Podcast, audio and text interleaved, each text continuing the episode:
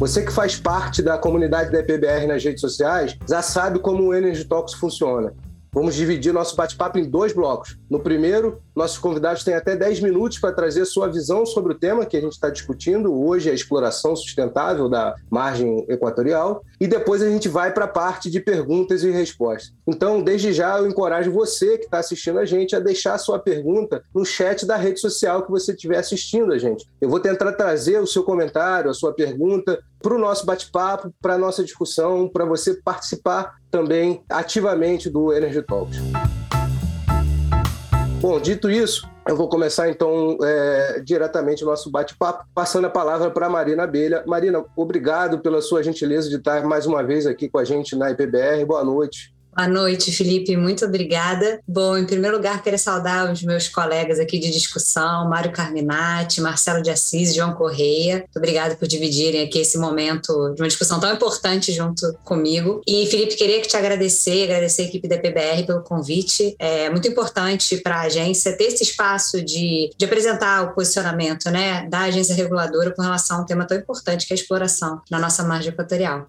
Bom, a margem cultural brasileira, ela é um tema que está muito em pauta ultimamente. A gente precisa falar sobre isso. E aí eu queria voltar um pouquinho o assunto, porque o mundo passa hoje por uma grande discussão da gente atingir aí a transição energética, né? A gente tem aí um desafio muito grande de atingir o net zero até 2050. E isso acaba trazendo uma certa pressa para a exploração, né? A produção a gente tem certeza que vai permanecer por muito tempo, mas para a gente manter essa produção, a gente precisa de exploração e a exploração precisa acontecer acontecer o quanto antes. A gente precisa, essa exploração precisa acontecer agora para a gente atingir esses objetivos. E no Brasil, depois do pré-sal, a próxima grande fronteira que a gente tem, com grandes possibilidades de volumes substanciais, é sem dúvida a margem equatorial brasileira. Né? A gente tem aí cinco bacias muito atrativas, a bacia da Foz do Amazonas, que está ali muito próximo da fronteira né, de Suriname e Guiana, onde a gente está vendo uma série de descobertas grandiosas. A nossa atenção para essas bacias já tinha sido levantada na época das descobertas na margem equatorial africana, né? Então a gente já tinha aberto os nossos olhos para esse novo play. Isso só veio a ampliar com essas descobertas aqui nos nossos países vizinhos, na América do Sul. E além da bacia do Foz do Amazonas, a gente tem a bacia do Paramaranhão, bacia de Barreirinhas, bacia do Ceará, bacia Potiguar Mar. Então são bacias que cada uma com a sua especificidade, mas todas elas com um grande potencial ainda a ser descoberto. Mas o grande problema é que a gente ainda está permanecendo no potencial, né? A gente ainda falta aquele passo de conseguir destravar essas atividades para a gente conseguir efetivamente ter uma descoberta, né? É, nesses plays que a gente veio buscando mais recentemente, porque a exploração dessas bacias não começou agora, né? A gente já tem perfuração de poços é, desde 1970, mas a concepção do modelo geológico veio se modificando ao longo do tempo. E aí a gente começa a olhar, reolhar para essas bacias com outros olhos, né? Procurando aí o play desses turbiditos é,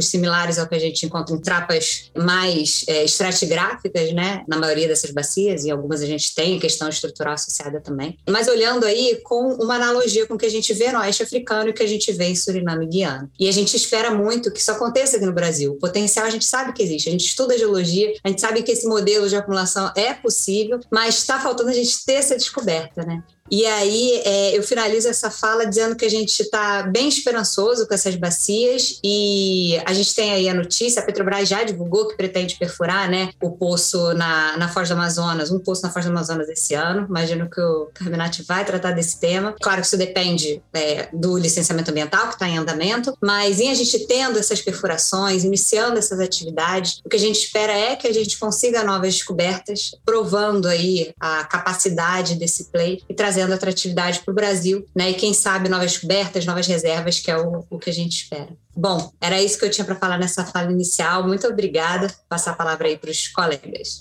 Obrigado, Marina. Obrigado pela gentileza de estar aqui com a gente. Você que sempre participa dos nossos webinars, obrigado pela gentileza. Marcelo, você que também sempre está aqui com a gente na EPBR, acompanha todos os leilões da NP com a gente, comenta os leilões. Boa noite, obrigado mais uma vez por estar aqui com a gente. Boa noite, boa noite, João, boa noite, Marina, boa noite, Carminati. Bom, agradeço aí mais uma vez aí o convite, tá? E é um tema bastante interessante aí, ó, toda essa margem equatorial, como a Marina falou, é um território que se estende desde o Rio Grande do Norte até a quase a fronteira com a Guiana, as Amazonas. Então, infelizmente, nós temos aí quase 10 anos, né, segundo o leilão de 2013, né, blocos foram arrematados aí, e praticamente sem atividades. Então, o que nós vemos aí é que uh, todos os uh, o licenciamento ambiental simplesmente fora de Sergipe Alagoas e fora de Santos e Campos praticamente não avança. Né? E isso impactou uh, a exploração nessas áreas. Né? Então, teve atividades desde os anos 70, mas nós temos aí acho que menos de 20 poços em águas profundas, ou seja, não dá para ter uma ideia que realmente tem ali e provar esses análogos de Guiana e Suriname. Então, nossa, a nossa visão é que existe a possibilidade de terem reservatórios com mais de 500 milhões de barris recuperáveis. Sim, mas tudo isso depende da, de atividades exploratórias. E aí são vários fatores negativos que precisam ser endereçados. Né? Primeiro tem esse licenciamento em 10 anos, não saiu nada, tá? espero que comece a sair. Depois tem todo o regime fiscal que nós estamos usando, mesmo o regime fiscal da, de área de Campos e Santos, que, que já existe uma infraestrutura que, que não é o caso de, da, da margem equatorial praticamente não existe nada para suporte, tudo vai ter que ser criado, não existe nenhum nenhum gasoduto, nenhuma instalação de processamento possa ser utilizado. Ou seja, nós temos um custo mais caro. Então, algumas simulações que nós rodamos aí indicam um custo de barril de 50 a 80 dólares, dependendo do cenário. Coisa que só funciona hoje num ambiente de preços mais elevados. Também agora por vários fatores aí de guerra e retomada do consumo, nós chegamos aí nos 100 ou mais de 100 o barril. Mas a visão do Woodmack é que isso deve se retrair aí para 80 dólares nos próximos anos e depois começar a subir no final da década. Então, com previsões, ou seja, associando isso com uma disciplina de capital aí, principalmente bom de todas as empresas, Petrobras inclusa, né? então nós não vemos uh, ninguém fazendo investimentos no, mundo de um break-even a 70, 80 dólares, tá? jogando entre 35 e 50 no máximo, tá? uma média em torno de 40 dólares aí de break-even para tomada de investimento. Então isso impacta o desenvolvimento. Para facilitar isso daí poderia ser uma, uma política fiscal mais assim, agressiva, tá certo que seria menos para o governo, mas ao, ao, mesmo tempo faria essas áreas mais atrativas. Né? E isso, acho que com essa combinação de fatores aí de demora de licenciamento ambiental e junto com custos maiores, é o que colocou vários players, como foi o caso da, da Exxon no Ceará, que saiu, depois nós tivemos aí a, a Wintershall saindo do Brasil, que também tinha blocos lá no Potiguar, depois aí pós-Amazonas, BP e Total também saindo, né, entregando essas licenças para operação da Petrobras. Então, nós temos uma fuga de potenciais investidores.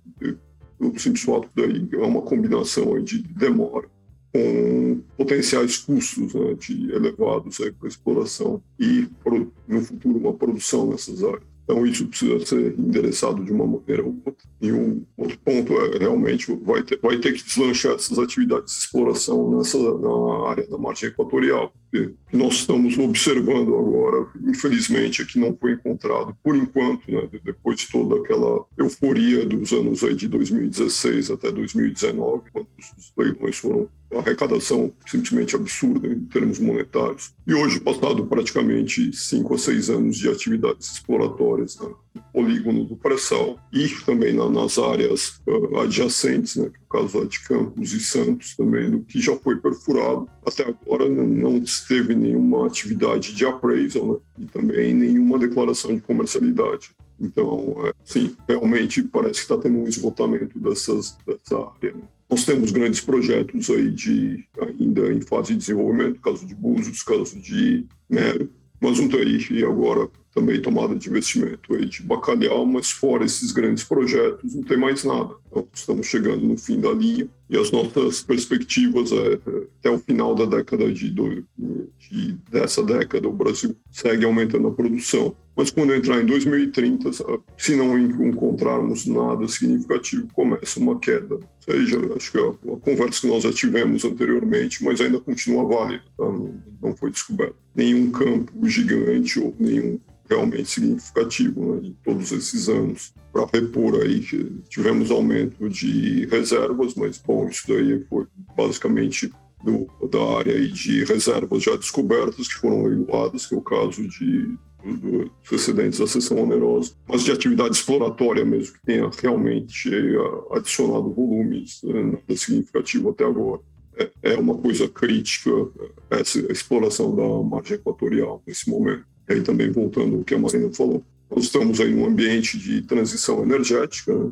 então algumas empresas já colocando investimentos aí com mais prioridade para eólica, para solar, hidrogênio. E aí, bom, é hidrogênio tem todas as, as cores quase do arco-íris, como é que se produz esse hidrogênio, mas ainda é uma coisa que está atraindo a atenção e investimento, né? Então está tendo uma disputa de capital com investimento de exploração e produção. Né? Isso é, é, um fato.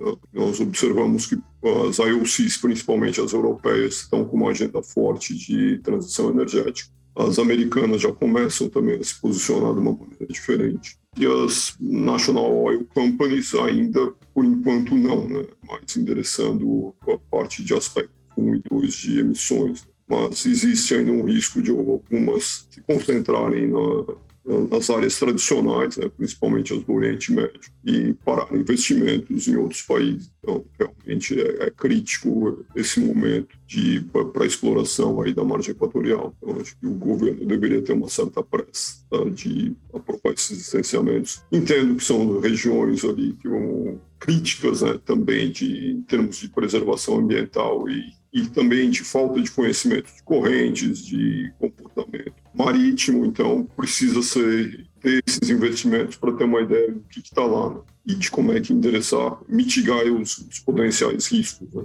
Mas é um trabalho que tem que ser acelerado. Legal. Obrigado, Marcelo. Mais uma vez, obrigado pela gentileza de você estar aqui com a gente hoje. Vou passar agora a palavra para o Carminati. Carminati, é o nosso estreante da noite em webinars da EPBR. Carminati, obrigado pela sua gentileza de estar aqui com a gente nesse bate-papo. Boa noite. Boa noite, Felipe. Boa noite aos colegas, Marcelo, Marina, João. Ah, e, bom, o Marcelo deixou uma bola aqui para mim bem quadrada, né? Mas uma realidade que, antes de assustar, nos provoca para inovar. Esse é o movimento que nós estamos fazendo nesse cenário de abertura de fronteira. Eu tive a oportunidade de viver a abertura de duas grandes fronteiras, águas ultraprofundas da Bacia de Campos e depois o próprio pré-sal, e eu posso dizer que cada uma delas teve a sua característica de inovação extremamente forte. Em nenhum momento desse período até aqui, esses altos e baixos que ocorre na economia mundial deixou de acontecer. Nós sempre tivemos isso. Esse é o mundo VUCA que nós vivemos. Ou seja, é o normal. Dentro dessa normalidade, abrir uma fronteira de águas profundas e ultraprofundas como a margem equatorial para o exploracionista, para as explorações, não é apenas verificar o potencial, ajustar as questões de riscos geológicos, enfim, dessas questões todas tecnológicas, mas é, antes de tudo, um processo de avanço, de inovação na atividade exploratória. Nós não podemos explorar a margem equatorial da forma que nós fizemos ou abrimos as outras fronteiras. Isso não é possível. Necessidade de uma forte e robusta movimentação rumo à inovação. Então, de outra forma, de fato, esses valores, custo por barril colocados pelo Marcelo, realmente são aqueles. E o que é proibitivo. Então, nesse sentido, é que entra a inovação. Bom, quando nós abrimos as outras fronteiras e o mundo anda nesse caminho, nós não tínhamos tamanha força da inteligência artificial, do Big Data, né? de todo esse mundo da imagem, né? uma imagem de alta, altíssima resolução. Então, o mundo se traduzia na exploração de perfurar poços e vamos perfurar poços dentro de um ambiente de alto risco e de enormes incertezas. Isso precisa ser modificado de forma muito forte. Nesse sentido, é importante, então, que não apenas, e eu concordo tanto com o que a Marina colocou quanto o Marcelo, de que há necessidade para abrir uma fronteira com uma margem equatorial, águas profundas e ultraprofundas, que se tenha uma junção muito forte de todos os stakeholders, de todos, né? a sociedade, o mundo acadêmico, o mundo dos governantes, as próprias empresas de petróleo, a Agência Nacional do Petróleo, e banco, todos os órgãos precisam ter um mesmo objetivo nesse caso. Isso é importante, costurar essa grande parceria em torno de algo que nós estamos chamando na Petrobras dos greenfields de nova geração. Os novos campos de petróleo a serem descobertos na margem equatorial não podem ser iguais aos outros. Eles devem ter uma característica muito diferente, é, em que você tem uma atividade física extremamente previsível e exata, aquilo que é exatamente necessário para fazer esse processo. Isso diminui custo. Essas questões podem reduzir custo. E não só reduzir custo, além de trazer todos os benefícios para a sociedade e para as empresas que lá aplicam, enfim, para o país, todos os benefícios no âmbito do ISD, as questões sociais, as questões... Por exemplo, nós estamos perfurando o primeiro poço lá nas águas profundas e ultraprofundas do Amapá, e isso requer um ajuste de aeroporto, requer um, um, um ajuste com a comunidade, só a parte do, ali do lixo que tem do lado do aeroporto, enfim, tem uma série de, de questões que são aplicadas no mundo do ISD e que a sociedade ganha. Essas questões precisam ser contabilizadas no processo. Elas não são contabilizados normalmente. Então, a questão relacionada ao novo campo de petróleo que se descobrirá na, na margem equatorial, e a Petrobras acredita muito nisso, porque, seguindo as palavras da Marina, estamos prevendo a ordem de 2 bilhões de dólares de investimento nos próximos cinco anos, é porque nós acreditamos que isso é possível. Agora, precisa mais do que isso. Precisa formar ecossistemas no qual o Greenfield da nova geração é um elemento o, o desenvolvimento de outros polos energéticos, de polos de investimento, é necessário que se crie em torno disso. Isso é a transformação energética. A transformação energética só ocorre a partir de agora se nós de fato tivermos, a partir, eu estou falando de uma empresa de óleo e gás, a partir de do, do seu core business, todo esse sistema, esse ecossistema de ganhos que você pode gerar tanto no ambiente tecnológico, quanto no ambiente de ESG, quanto no ambiente econômico, enfim, todas as questões. A equalização disso e a solução dessas questões de forma totalmente integrada, como eu falei, no nível de todos nós, é que transforma uma possível uma abertura de novas fronteiras, como é a margem equatorial. Então, para concluir, para um exploracionista, eu diria, eh, sem ser arrogante, que não é um desafio, é uma obrigação, é da sua vocação é a sua missão transformar um potencial desses em algo economicamente viável e totalmente resiliente às questões de ESG. Quando o cenário é completamente, aparentemente, contrário a que isso aconteça. Esse é o processo de inovação. Bom, como se faz isso? Esse é o capítulo principal dessa história toda. Tá? Como é que se constrói isso? Então, garanto a vocês que nós estamos trabalhando duramente nessa linha e tenho certeza absoluta que nós chegaremos ao sucesso na margem equatorial. É nisso que nós acreditamos. Ok? Obrigado, Felipe.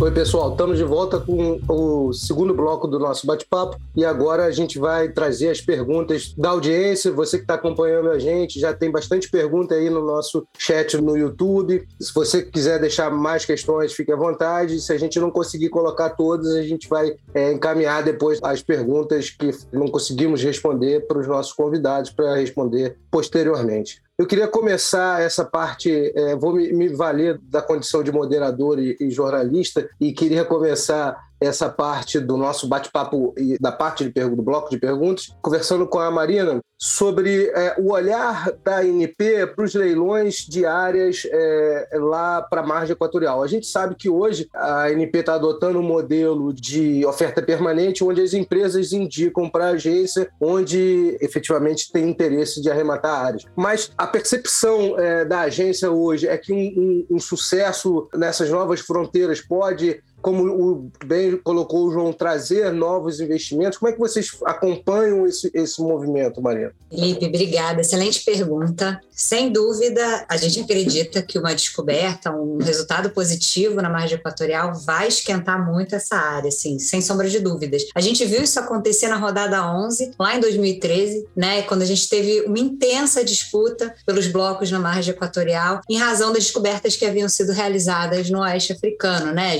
Jubilito, Aniboa. E nós, no, no, na situação de margem correlata, teríamos também essa, esse potencial. Então, houve esse, um frenesi, era um momento, né, de barril de petróleo alto, um momento é, muito positivo do ponto de vista econômico para a realização do leilão. Então, houve um resultado excelente. Como o João falou muito bem, o Mário, o Marcelo falaram, todos eles citaram isso, a questão é, dos nossos países vizinhos, Guiana e Suriname, das descobertas dos nossos países vizinhos. É, e o João até citou que estavam levantando a tampa, né? Eles estão levantando a tampa assim com uma tampa muito positiva, assim, uma tampa que chama muito atenção. Eu gosto muito de citar um mapa que a Ristad divulgou, eu até fico sempre procurando para ver se eles divulgam materiais mais recentes, mas o último que eu consegui encontrar foi de 2019, que eles mostram um mapa mundial com as maiores descobertas convencionais, né, em, em termos de volume convencionais. Em 2019, essa maior descoberta não foi no pré-sal, como se imaginaria, né, assim, da gente ter esse, toda essa expectativa do pré-sal, mas foi na Guiana, né, por conta dessas descobertas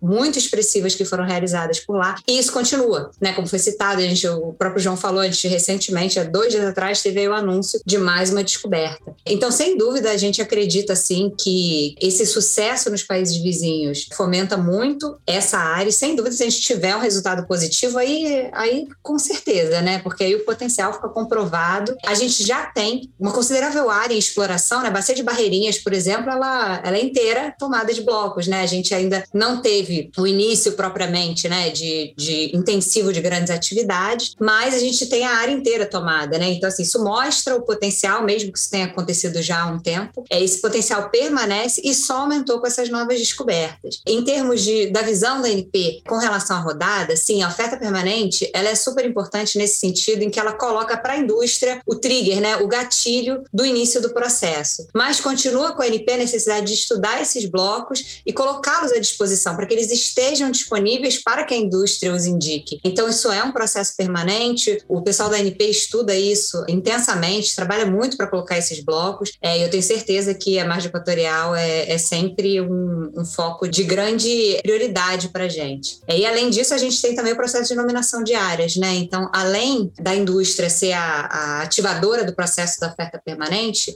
existe a possibilidade da indústria, sociedade, universidades, empresas de aquisição de dados, dados, todos que entenderem que alguma área tem um determinado potencial, encaminharem isso para a NP, a NP vai estudar e entendendo coerente, coloca esses blocos aí como prioridade para os estudos, para as rodadas de licitação. Marcelo, como é que vocês enxergam hoje, na última 15, a possibilidade dessas descobertas que a gente vem vendo né, ao longo dos anos, né, tanto na Guiana quanto no Suriname, delas serem replicadas ali na, na margem norte do Brasil. É, os estudos de vocês mostram a possibilidade de reservatórios se estenderem pelos países? Você, vocês enxergam essa possibilidade? Como é que vocês enxergam esses, essas descobertas? Olha, Felipe, nós, a nossa visão é que são, okay, são reservatórios é, cretáceos, podem ter essas mesmas formações, mas nós olhamos com uma certa cautela cautela, porque tudo que foi descoberto entre Guiana e Suriname é um eixo noroeste-sudeste que entra também no Suriname, que é o mesmo bloco que é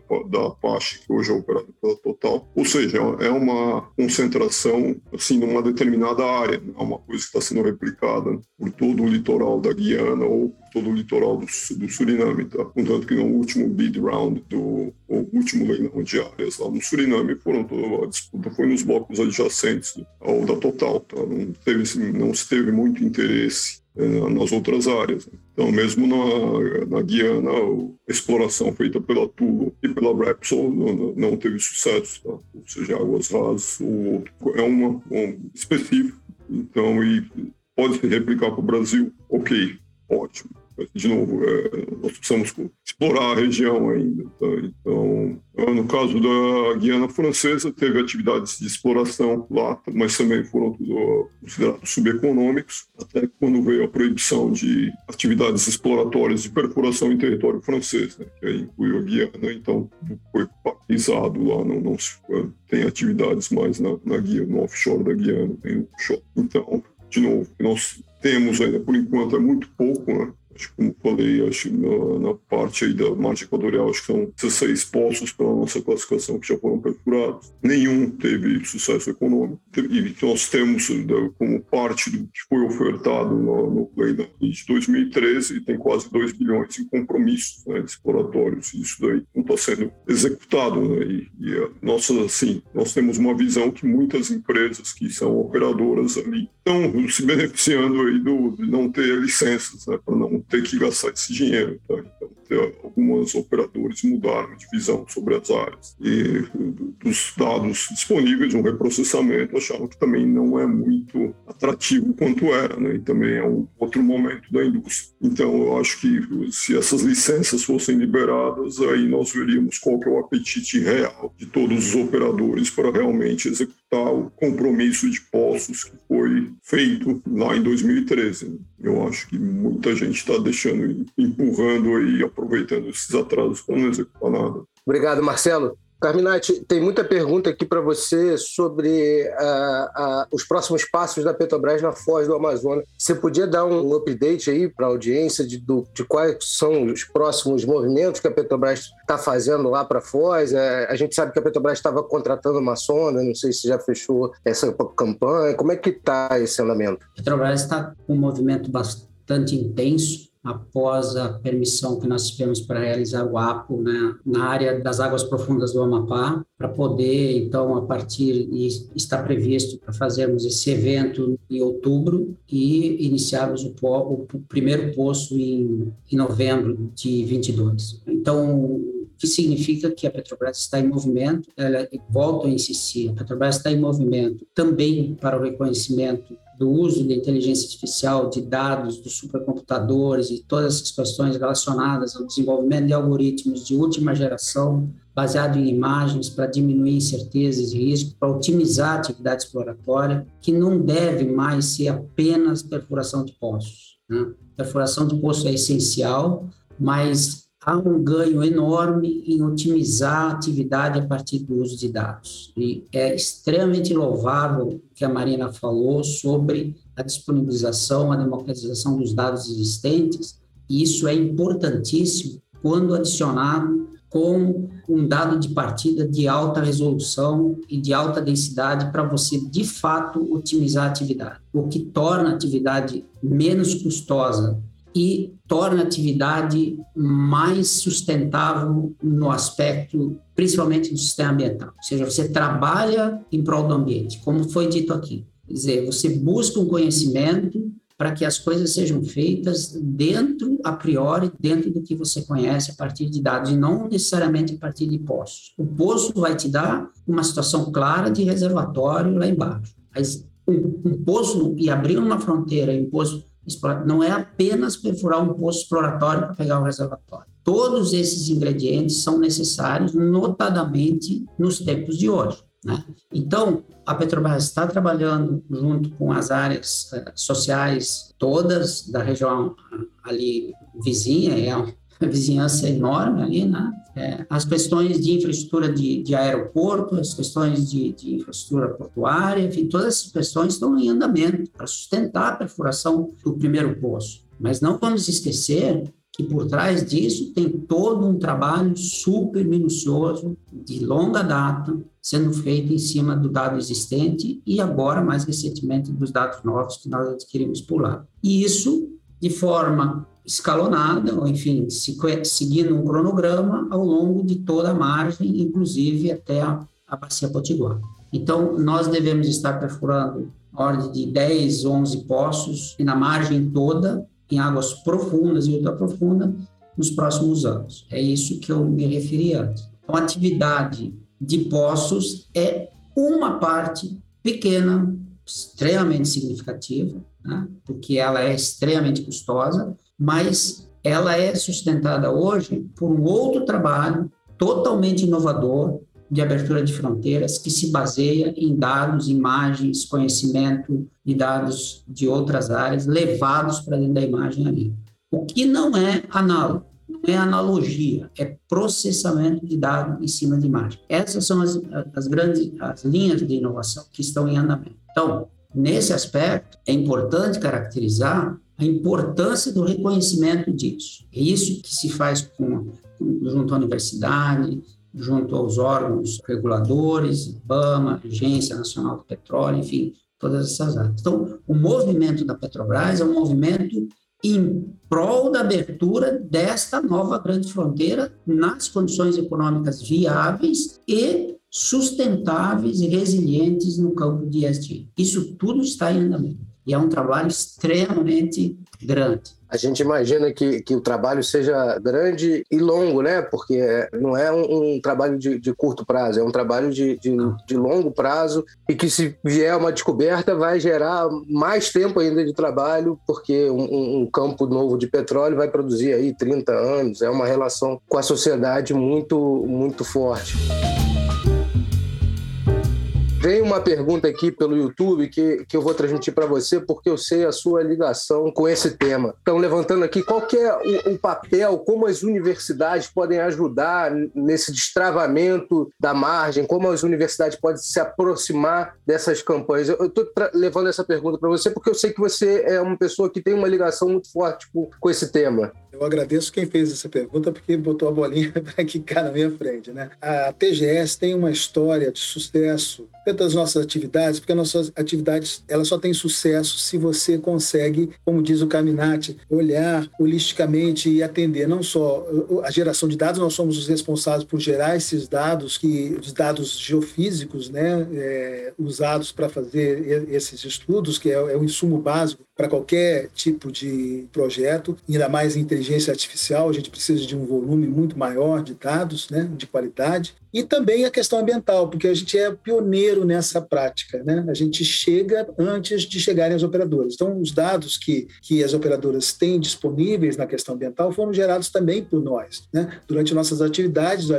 a gente tem condicionantes estabelecidos nas nossas licenças ambientais que a gente coleta um volume muito grande de dados. E, e nós, não, não só a TGS, mas a nossa indústria sísmica, junto o Energel, que agora é o antigo IAGC, a gente tem trabalhado nessa direção. Então, nós, o que, nós temos feito? Nós temos temos aí, e com apoio total da NP, né? A NP também foi parceira nessa, nessa empreitada, de tentar coletar toda essa informação que é gerada né, durante os nossos levantamentos e colocar disponível para o IBAMA, para a sociedade, para, as outras operadoras, para que a gente não fique fazendo coisas estanques e que cada etapa venha sísmica, depois vem a perfuração, vem a produção, que cada um coloque um tijolinho nessa construção de conhecimento. E quem que é o alicerce? Quem que pode não só fazer uso, como dar estruturação a esse conhecimento? A universidade, porque lá estão os especialistas. A gente, assim, a gente entende um pouco, né? Nós somos geólogos, geofísicos, somos ciências da natureza, e de alguma forma a gente entende o que está sendo feito, mas é o especialista, aquele cara que entende da tartaruga, aquele cara que entende da baleia, é ele que sabe como essa informação é usada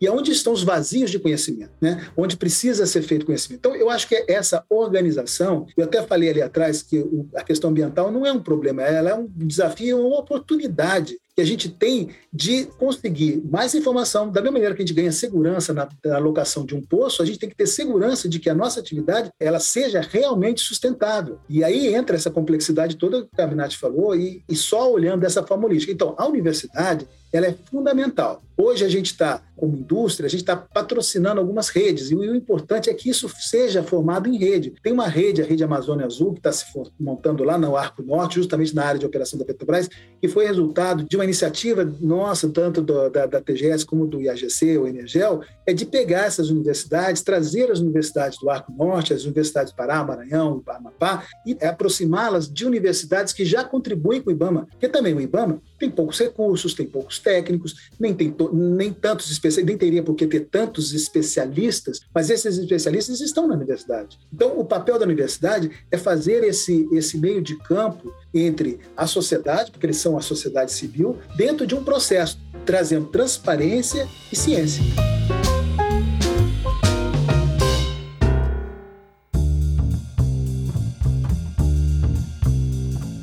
Obrigado, João. Legal. A gente já encerrou o nosso, nosso tempo combinado. Foi rápido demais. Eu acho que a gente ficaria aqui ainda muito tempo, mas a gente também não quer, aqui na PBR, a gente tem o compromisso de não atrapalhar a agenda de ninguém. Mas eu queria, antes, fazer uma rodada final de considerações com nossos convidados, para a gente, para cada um dos convidados deixar uma mensagem final do que, do que ele enxerga aí como mais importante dessa discussão aí da, da exploração sustentável na margem equatorial. Marina, a gente pode conversar com você. Mais uma vez, obrigado pela gentileza de, de estar aqui com a gente. Claro. Mais uma vez, muito obrigada pelo convite. Bom, antes de terminar, queria agradecer a todos os meus colegas aí pela discussão. Foi excelente. É, é um tema que me é muito caro. Eu, como Carminati, como João Corrêa já falaram aqui, é, eu sou uma exploracionista também, uma otimista. Acho muito importante a gente ter a visão que o Marcelo passou aqui de cuidado também, né? A gente tem que ser otimista, mas com responsabilidade, né? É, sabendo do que a gente está falando. Mas a mensagem final que eu queria passar sobre a margem equatorial é que o que a gente já tem, é, né? A gente já está partindo do momento em que a gente ainda não destravou a margem, né? O que houve de exploração, Marcelo citou, ah, tivemos 16 poços e a gente não teve sucesso. Tudo bem, mas esses 16 poços, eles não foram perfurados no intuito, com o objetivo do play que a gente entende hoje, que é o play principal, que é o play que teria sucesso nessas bacias, né? Principalmente na Foz do Amazonas, né? Por muito tempo se explorou ali a região do cone amazônico, né? E hoje a gente entende que o potencial estaria em outra região, estaria ali na região mais próxima ali do limite, né? ao, ao largo do cone amazônico, na verdade. É, isso é apenas um exemplo na, na Foz do Amazonas. É, a não descoberta a gente já tem. É, resta a gente, aos corações exploracionistas, acreditar, porque o potencial é sim muito grande. A gente está vendo descobertas gigantescas no Suriname, na Guiana, e existe sim uma possibilidade da gente ter isso aqui no país. É, diversos geólogos já estudaram essas bacias. A gente vê que existe a possibilidade desses turbiditos é, ocorrerem, de ter reservatório, de ter selo, de ter rocha geradora. É o que a gente precisa é efetivamente ter as atividades exploratórias acontecendo. Eu fico muito feliz em ver que a Petrobras vai desbravar essa fronteira esse ano. Realmente, assim, é um orgulho. Vai ser o primeiro poço na Foz do Amazonas, né? Ele ocorrendo, vai ser o primeiro poço mais de 10 anos sem perfuração na bacia. O último poço na margem equatorial como um todo foi em 2015. Então a gente está com essa carência de, de atividades e como o Carminati falou, não somente de poços, né? A gente precisa ter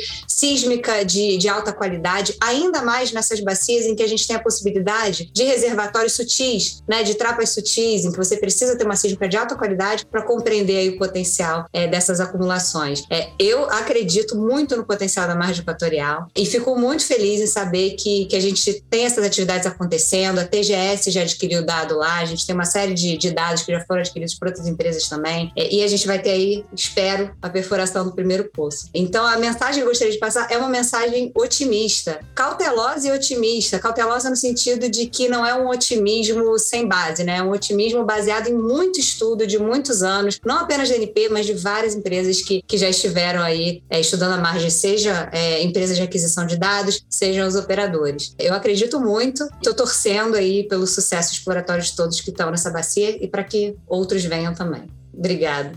Obrigado, Marina. Muito obrigado aí mais uma vez pela sua gentileza de estar aqui com a gente. Marcelo, obrigado mais uma vez de participar do, do, das nossas discussões. Sua mensagem final, boa noite. Boa noite, Felipe. É, como eu sou o único economista de petróleo aqui, talvez passe uma imagem aí ou uma mensagem de que mais negativa do que os meus colegas aí, mas bom, é o que nós vemos, né? Então, simplesmente dos números aí, o que funciona e o que não funciona. Mas assim, é, nós temos ainda uma visão otimista também, né? Como eu comecei, trabalhamos com possibilidades de reservatórios acima de meio bilhão de barris recuperados. Então, é um número significativo. Cabe agora explorar e destravar todos esses processos e colocar isso daí para andar, como nós vemos aí na Bacia de Campos e Santos. Daí precisa se colocar esse banco de dados, criar esse banco de dados e depois facilitar aí para o futuro, né? Não demorar tanto quanto nós estamos aí patinando 10 anos para começar atividades aí mais concretas aí na, na região, perfuração. Mas bom, é isso daí. Eu acho que também o Brasil precisa aí, o, o petróleo vai ser o principal forma de energia aí até 2050, isso é uma visão que nós temos, e como falei, tem, tem esse gap aí de 20 anos aí, que precisa ser coberto se o Brasil quer continuar com uma autossuficiência de produção de petróleo. E o caminho é a margem, né? É, ninguém tem, tem dúvida disso. Obrigado, Marcelo, mais uma vez pela sua gentileza de estar aqui com a gente. Carminati, obrigado também por abrir um espaço na agenda e, e participar desse bate-papo com a gente. Felipe, obrigado pelo convite. Foi um prazer estar aqui com, com essa equipe maravilhosa. Quero agradecer também à diretora Marina por estar aqui, sempre uma visão é, muito importante sobre a cultura da exploração no Brasil, uma pessoa que tem de fato se revelado extremamente importante para nós nessa atividade. O Marcelo também, acho que os, as colocações do Marcelo são a base do que poderiam ser utilizadas como base do quanto é necessário inovar para abrir uma nova fronteira, de certa forma, de forma incomparável com o que se fez até agora. Há necessidade de se tomar em prol da atividade exploratória exatamente alguns elementos novos que aparecem na exploração, notadamente no mundo do dado, no mundo da imagem, que são precursores de qualquer atividade de poço. Isso nós não tínhamos quando exploramos a margem equatorial no passado. É, e estamos tendo agora, a partir dos desenvolvimentos de algoritmos, enfim, de uma série de questões, principalmente nas águas profundas e profundas do Brasil. Assim como toda a questão da segurança operacional, essas questões todas são, na realidade, impulsos que nos levam a ter um, uma posição bastante firme de que explorar a margem equatorial é necessário, é economicamente viável e traz ganhos para a sociedade brasileira. Tá? Da mesma forma, João, obrigado aí, João Carlos, pela parceria aqui hoje né, nessa discussão, sempre muito é, clara a, a, sua posição em relação, principalmente, não só às universidades, mas principalmente o quanto é importante explorar para ter o conhecimento do ambiente e poder respeitá-lo. Né? Então, isso é, é muito importante, esse tipo de colocação. De forma que eu coloco aqui, por fim, um agradecimento a todos e vamos nessa, bola para frente aí. Obrigado, Carminati. Obrigado mais uma vez pela sua gentileza. João, antes de passar para você, eu vou dar o crédito aqui. A pergunta das universidades foi do Lucas Mateus, ele que trouxe essa questão das universidades, como elas poderiam ajudar nesse destravamento. Quer deixar aqui o crédito da pergunta. Mais uma vez, João, obrigado aí pela gentileza de estar aqui com a gente. Obrigado a vocês todos, obrigado, Felipe. É, obrigado ao Lucas pela pergunta, né? Espero te conhecer também. A gente sempre tem que fazer essa corrente do bem, a, a rede tem que ser ampla, né? Para gente poder vencer. Eu acho que a margem equatorial, a gente tem um atraso aí delay né, na exploração, mas demorou para ser melhor, como diz a música, né? Eu acho que a gente também não pode esperar que vai ser uma bala de prata, a gente não pode colocar todas as nossas expectativas num único poço, nós como geocientistas sabemos disso. O que a Petrobras vai fazer é testar um modelo, vai, vai gerar esse conhecimento. Quantas histórias a gente tem de bacia? A própria bacia de Santos quase foi abandonada, porque ia ser, foi um poço seco atrás de outro, e aí vão fazer o ah, vão aí descobre. Então, geociências é isso, a natureza não é linear. Ninguém nem pode dizer que sim, ninguém nem pode dizer que não tem. A gente tem aqui trabalhar, né? É, faz parte do nosso trabalho, da nossa ciência, testar os modelos, redesenhar os modelos. Hoje nós temos, como disse o Gaminati, nós temos um conhecimento, temos tecnologias novas chegando que vão contribuir, de, como tem contribuído em outras áreas de conhecimento. Então, tudo isso aplicado e tendo um plano consistente como tem a Petrobras, tendo uma agência como a Marina apresentou, nós estamos, nós estamos com todos os elementos à mão, sem esquecer do IBAMA, que faz seu papel, né? que faz seu papel de representar, defender o ambiental e nos fazer ser melhor a cada momento. Então, essa é a melhor solução. Nós temos todos os elementos no Brasil para dar muito certo. Espero que a gente tenha aqui num outro evento daqui a um ano, depois da, da perfuração de um ou dois ou três postos, a gente possa daqui dizer, viu, gente, olha só, vencemos o otimismo.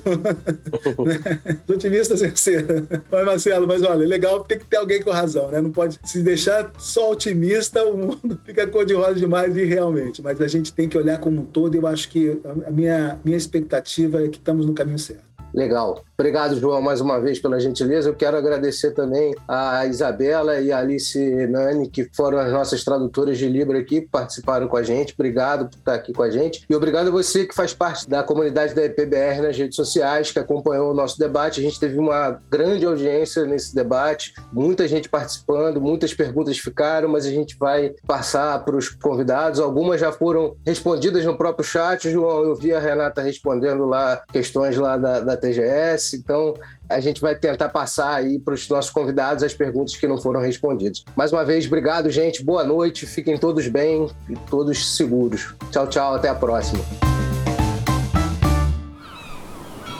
Este podcast foi editado pela Maremoto.